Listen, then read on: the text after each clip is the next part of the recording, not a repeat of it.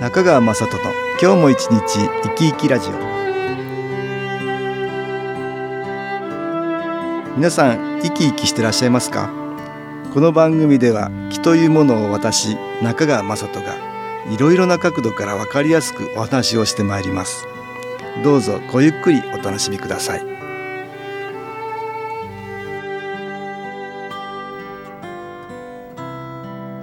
川雅人の今日も一日生き生きラジオ。この番組は気のある生活あなたの気づきをサポートする株式会社 SAS がお送りします。おはようございます。株式会社 SAS の中川雅人です。今日は特別番組ということで西洋医学と代替療法それらを統合した医療統合医療の第一人者川島明先生にお話を伺いました。川島先生のプロフィールを紹介しますと1957年東京と生まれ北海道大学医学部卒業後東京女子医大へ93年から95年ハーバード大学へ留学。2003年より東京女子医大附属青山女性自然医療研究所自然医療部門責任者。2014年より東京有明医療大学保健医療学部鍼灸学会教授一般財団法人東京医学研究所附属クリニック自然医療部門担当。著書には見えない力で健康になるほか多数出版されています。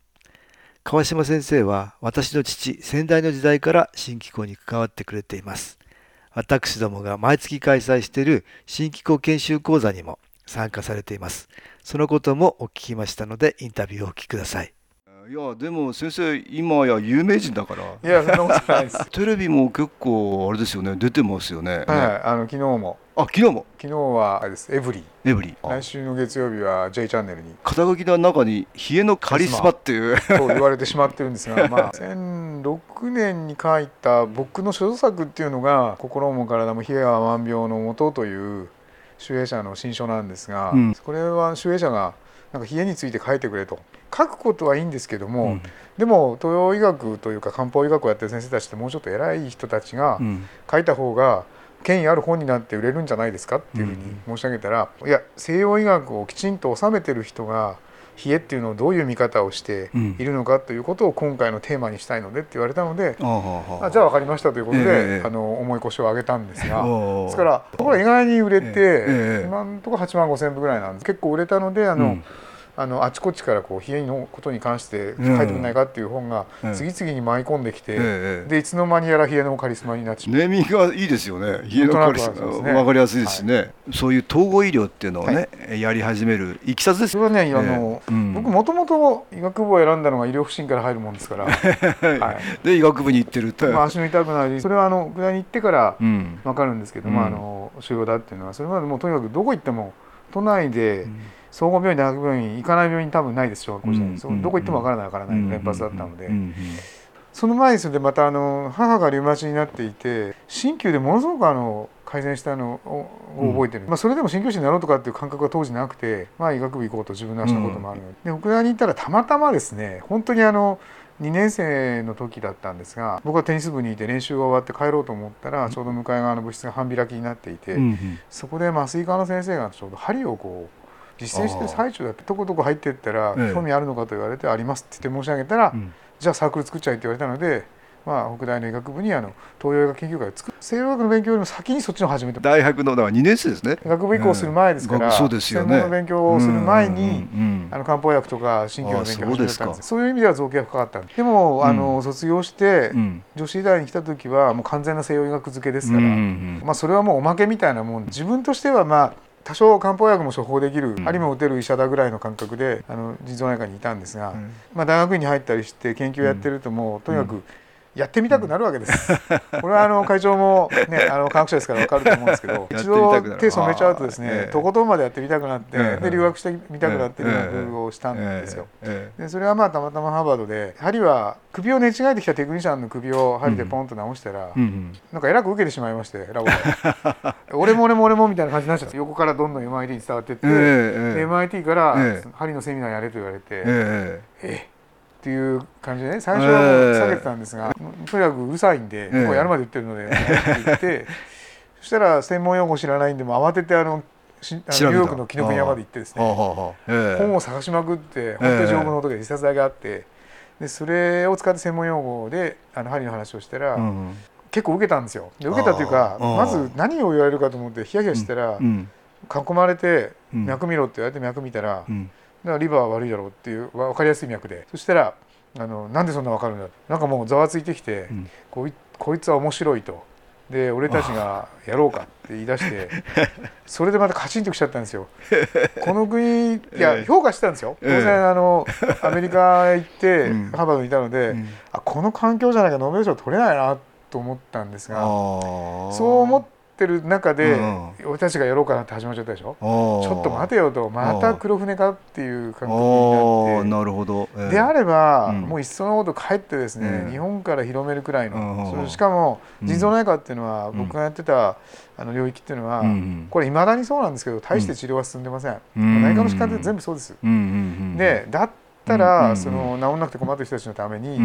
針とか漢方を、あの入れちゃおうと思って日本へ帰国したんですが、うん、もう帰国した矢先に耳が聞こえなかったんですよ。ああここですまたね。そうなんです。それで突破性難聴ですかね。ちょうど1か月したところで耳鼻科の教授と廊下で精神があっていかがですかって言われて、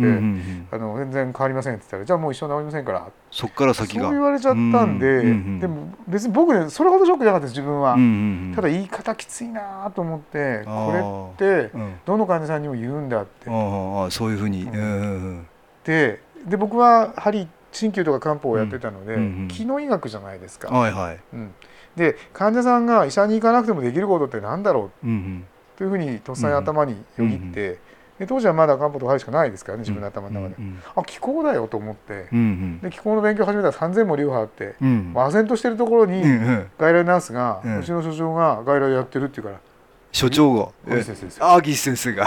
で「バカな」っつって「気候やってるって」そんなはずない」って言ったらそしたら「いや嘘だと思うの見に行ってごらん」って言ったら 本当に外来でこう手をかざして手をかざしてましたか？先生何やってんですか？って言ったら「ええ、見れば分かんだろ気候だよ」って「教えてくださいよそれ」っつったら「なんだか分かんないよ」って言われたんですけど「先生僕は東洋医学研究作った人間です」っつったら「ええ、あ分かった。じゃあ教えてやる」って新居紹介してくれたんです、えー、電話をしたら、えー、見学をしたいと言ったらば、えー、まあ合宿にでも出てくださいって言われて あそうですかっつって。当時生駒ですからね生駒ので合宿やってました、はい、毎月やってますって言うんで、うん、僕夏休みにならないとダメなんでっつって、うんうんうん、で生駒に行って、ええ、おっしゃることは全て気づきなさいにずっと行くんです、え、これね先代がやっぱり、ね、倒れてから、あの気づかれたっておっしゃってました、ね、はいはいはいそうですね、はい、気づきってものが大事だって言ってましたね、はい、そこの中にあの、関秀夫先生とかが来て、ええ、あ工学博士のね。こういうもんだっていうような、うん、あの言い方されてくるじゃないですか、結構その、見えないと言われているものも、そういう科学者が一流の科学者がなんかこう研究もしてんだなと、でそれをやりながらこうで目の前で奇跡が起きるわけですよ。目が見えないと言ってた人が「あれ先生なんか見えます」って始めるから ね立てない人が立つでしょ？でそんなことをやりながら、まあ、周りの皆さんとお話してますよね、うん、皆さんからも情報を得ますよね。もうだんだんだんだんこれはいいもんなんだなって。なんかあの俗世間に帰りたくもなくなってくるんですよ。でその肺元気を見せてもらって、ええ、これもまあいい機会なんだろうなと。うん何たってあの別に気をの出し方教えてくれるわけじゃないですから、はいはいはい、毎日毎日そのただ日々が過ぎていくだけで、えー、気をたくさん受けていくっていうことですよ最後の日になってからそこで気を出せって言うからちょっと待ってください。出し方習ってないでしょただ周りがみんなこうね手を合わせてるので じゃあ同じことやったらいいのかってこうやってやったら、えー、まあ先代入ってきてこうやって間に手を入れて、うんうん、じゃあ戻ってください。うんうん今から名前を挙げる方は初級の貴公子になりました、うん、頑張ってくださいねって言って名前が入ってた、え？じゃないですか。どうも,、どうも気が出てるみたいなで後で伺ったらやっぱりその、ね一緒に寝食を共にすると、なると言われたからやったんだって言って、まあ、気が移っちゃうんですよね、先代がやってるやり方を見てたじゃないですか、だからもう早速帰りましょうってその日帰って、夜の透析を見に行って、透析患者さんのこう膝にこう痛いって言ってる人がやったら「あれ治ったよ」って言うから「え？本当に?」いや僕に嘘言わないでください」言ったら「いや治ったよ」って「いやこれ面白い」と。これでいろいろ思ったらやっちゃいますよね。みんな良くなるから、うんうん、ああこれできんだって言って、うん日本透析医学会に報告ですよ。そこで今度はね、えー、もう会場からは、ププラセボじゃないんですか?」って言うから「なんでいけないんですか?」うん、別にあのお金取ってない。プラセボでも何でもいいじゃないですかと。要するに治りさえすれば患者さんに害はないんだしっつって、で僕以上のプラセボを出せるなら先生教えてくださいって言ったらもう場内がシーンとなって、ええ、以来ずっと変なやつです。そのあのだエビデンスってねよく医学では言いますよね。今の現代の科学って、うん、まあ、エビデンスエビデンスと言いますが、うんまあ、一番はそのランダマイズドコントロールトライアルといって、ええ、あの無作為にそれぞれのグループ分けをして、うん、ええ片や本物片や偽物を分か,、分からないように。分かんないようにして、ええ、本人にもやる側にも分かんないように、分かんないようにして、ええ、この気候とか見えないエネルギーっていうのは、うん、じゃあ何が本物かっていう証明の手立てがないんですよね。あそういうあのエビデンス取れないわけですね、あなるほど。レベルの高い。はいはいはい、ですからあの根本的にはあの今のやり方ではないレベルのエビデンスを取らなければいけないと思ってるんですが、どうしても世の中の人たちっていうのは、その二重儲けになるものが一番信頼性が高いわけだからって始まるわけです、うん、二重儲けをっていうのは要は本物の薬と小麦粉がなんかの薬みたいな、はい、偽薬と一緒にやるんですね。そうです。それで、うん、当然被験者、うん、患者側にもわからないように、で二重ですからやる側にもわからない。やる側にもわからない。投与する医者も知らない。知らないこれってね、ね会長ね、ええ、実は意識は有効なんですよ。それを現代の最高の科学が認めてるんですよ、意識は有効。そうじゃないですか、え患者が聞くと思っちゃいけない思ったらいけないからというのが一つの狙いでしょ。でもっとすごいのは、ええ、投与する側がこれは効くか効かないかっていうことを意識してるかしてないかで差が出るってことを認めてるんですよね。だから教えないわけです医者が、もうこれは効くぞと思って出す薬と、うん、こんなもん効きやしないやと思って出す薬では、うん、効き目に差があるんだということを現代科学最高の科学が認めてるんですよ。だからそういうふうにしてると。でしょ、だから意識は効くんだということを、えもう現代の最高の科学実は認めてるんですがそこに議論を移すと、大概みんな逃げちゃうんですよ。だったらもっと意識の効果を利用した方がいいじゃないですかっていうのにそれはやりようがないからみんなほら逃げちゃうわけですなるほど。どうやっても科学では追い求められないとそこは。ということですね、科学っていうのは今の見える科学です、うん、見える科学では、はい、ええだからレベルが低いんですよ、科学の。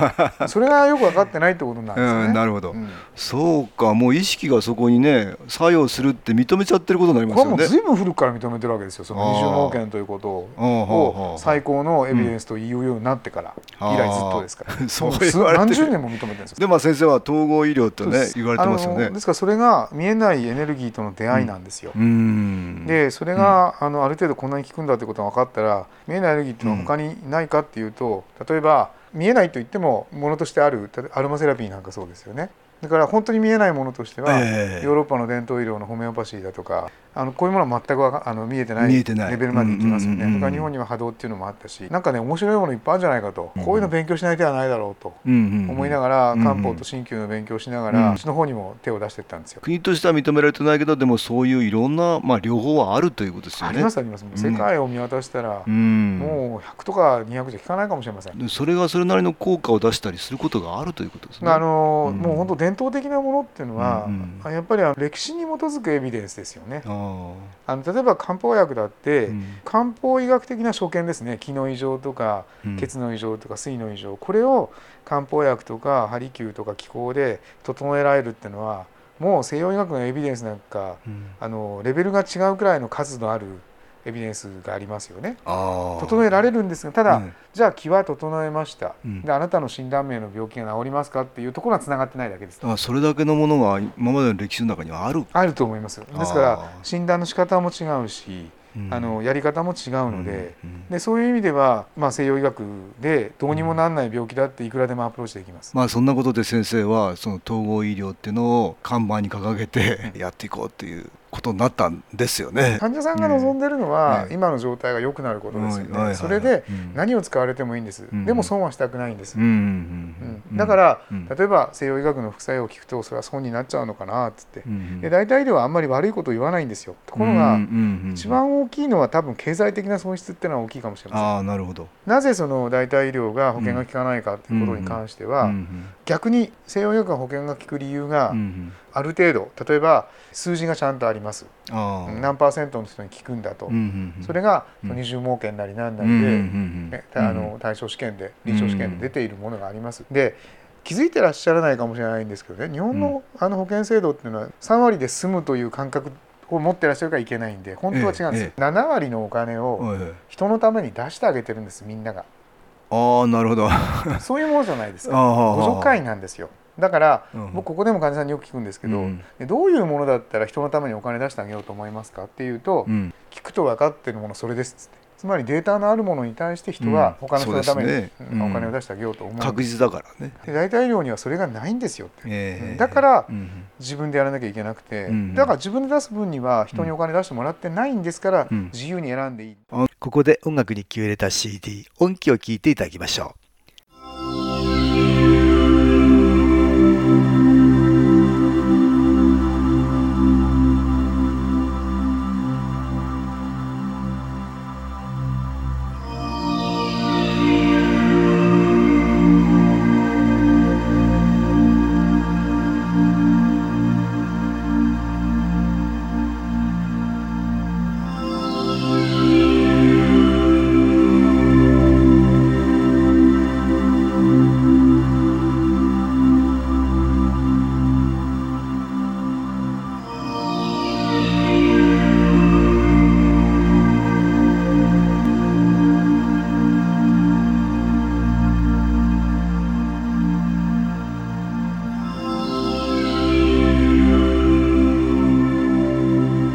今日は統合医療の第一人者川島明先生に話を伺っております。続けてお聞きください。先生冷えも心から冷えになるっていう話をしても、ね、あ僕はだから、えー、あの心も体も冷えが万病のもとが所蔵作ですから、えー、あの心の冷えって多分僕のオリジナルだったんですよ。冷えるっていうのは何も体だけじゃなくて、まあ、心が冷えるよっていうその表現も使えますよね。ああ、はい、そうですよね。暗い感じになるっていうイメージかな。ね、心が冷えるっていうことは、まあ、体の代謝も落ちたりですね、まあ、いろんなその自分の自己注力が起こっていって、まあ、結果としてあの血流が滞ってしまえば体も冷えます。またに体が冷えてくれば、えー、思い通りのものが作れないとか、作らなきゃいけないホルモンだとかそういうものが合成されないとかっていうことになればあの頭の中で快楽ホルモンがなければ、だんだんこう寒くなってきますよね、ですから体が冷えれば心も冷えるし、心も冷えれば体も冷えると、うん。これあの負の連鎖になっていきますよねっていう、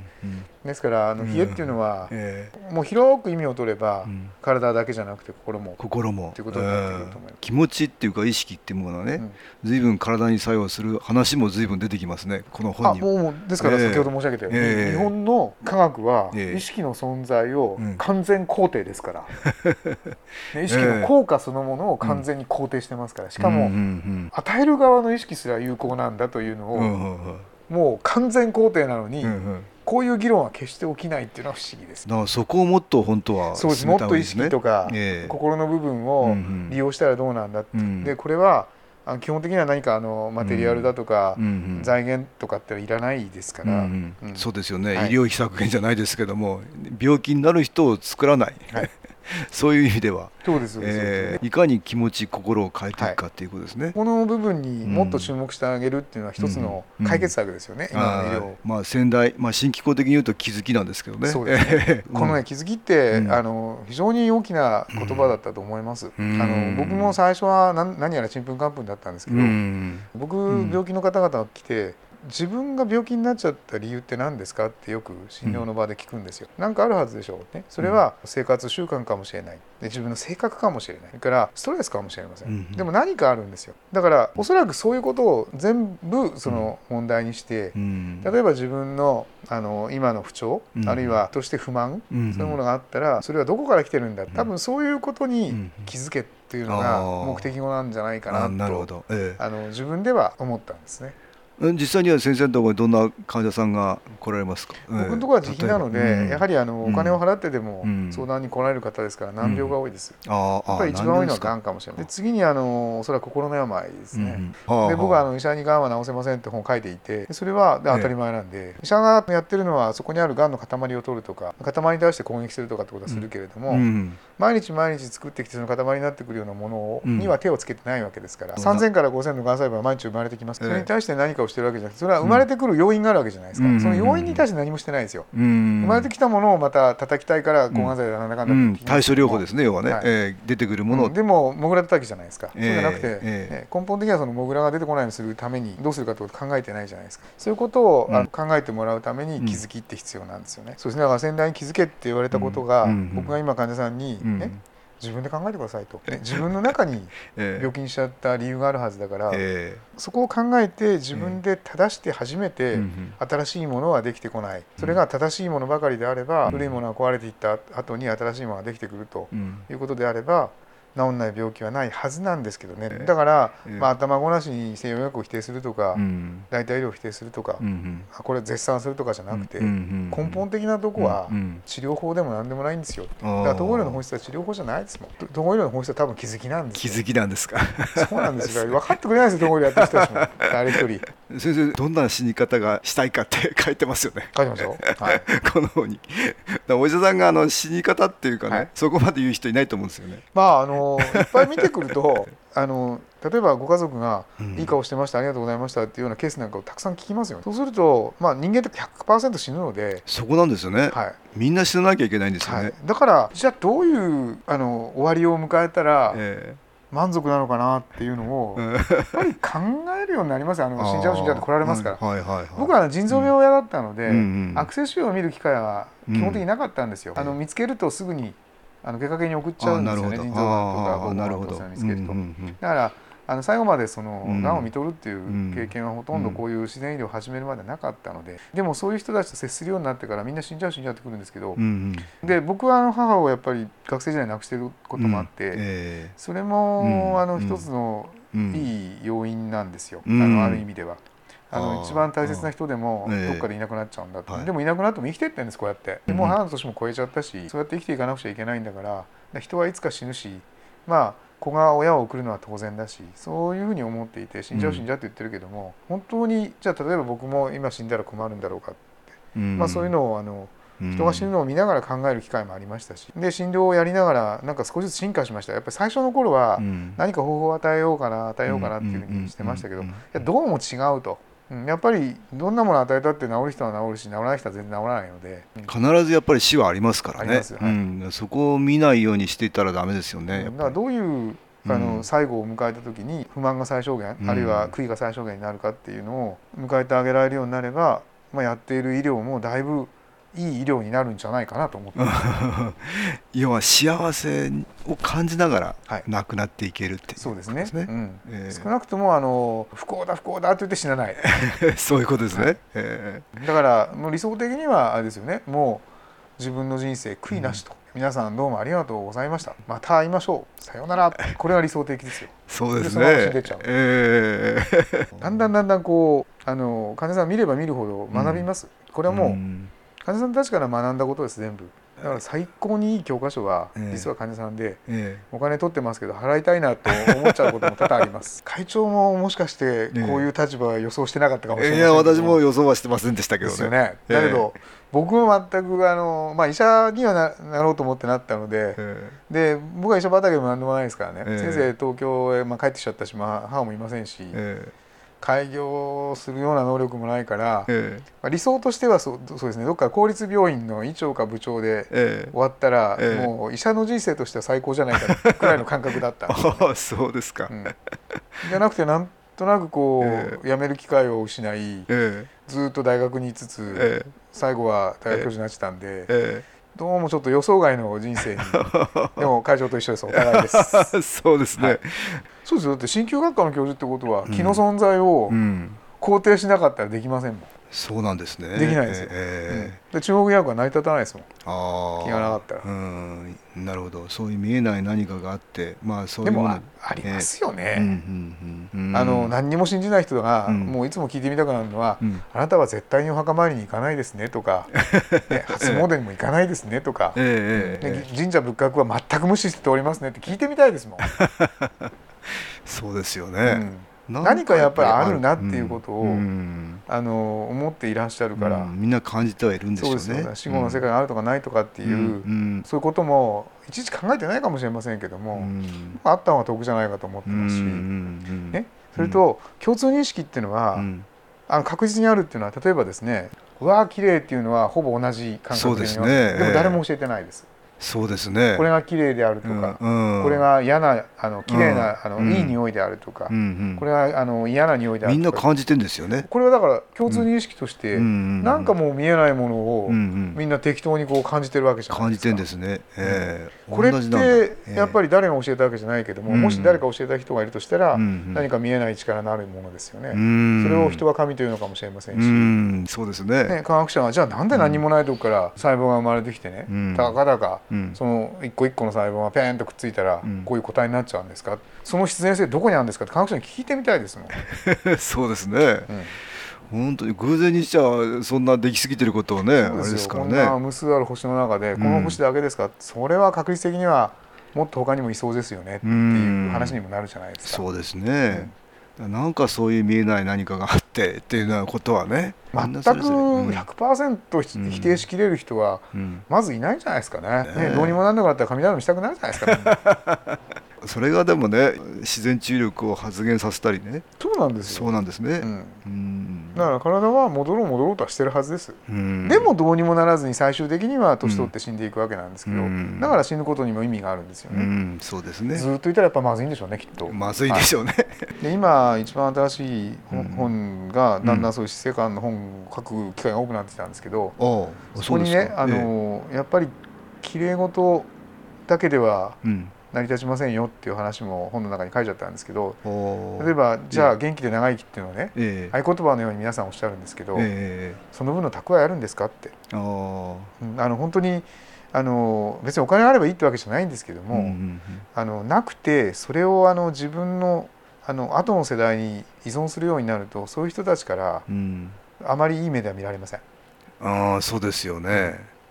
なんか厄介者扱いになっちゃう逆にあの死を望まれちゃうようなことも起きえてるっていうのは、うん、あのやっぱり何人かの患者さんたちが学んでます。うん。まあそういうことになるでしょうね。重荷になっちゃいますからね生きてる方は、ね、だからあの時代は時代ですから子が親を見なければいけない時代ではなくなってきているのでやっぱりだって親の義務は子供が一人前になることであって、うん、子供たちに負担をかけるために子供を作ってるわけじゃないですから。苦しいですよね自分もやっぱり。親としてもね。で、うん、子供も親の死を望むようになっちゃったら情けないですもん、そうですね、うん、2年ぐらい前に、えー、あのカッパの伝説のあるあの岩手県の遠野っていうところへ行った時に姥捨山の跡地があるっていうんで見に行ったんですなんかあの小屋が建ってるんですよ。わらぶきの。でそこを見に行ったら、うん、ここはねもうあの子どもたちが一人前になって自分たちが、ええ、あの負担をかけないためにそうなると連れてきてもらうんですって。それでそういう人たちがちっちゃな田んぼとか畑とかを作って共同生活をしてるんです。それでお互いにあの静かに死んでいくんですでちょうど村が見えるような高台にあって、ええ、まあ、涙することもあったでしょうけども、ね、子どもたちは一生懸命やってんだろうなと、ね、で自分たちは迷惑かけたくないなと言いながら自給自足をしながらでお互いに助け合って楽しんでいった。つまり無料老人ホームで自給自足ですよ。こういう風習が日本にはあったんですよ。バステ山は決して暗いんじゃなくて、ええ、実は素晴らしいその日本の老後システムだったんですよ。え、すごいなと思いましたね。あなるほど。全然暗くないじゃないかって愛情あふれるシステムですよ。親の愛情あふれるシステムですよ。だからもう感動して帰ってきました。バステ山に。今日は川島明先生にお話を伺いました。いかがでしたでしょうか？この番組はポッドキャスティングでパソコンからいつでも聞くことができます。SAS のウェブサイト www. 新機構 .com 新機構は SHINKIKO または FM 西東京のページからどうぞ。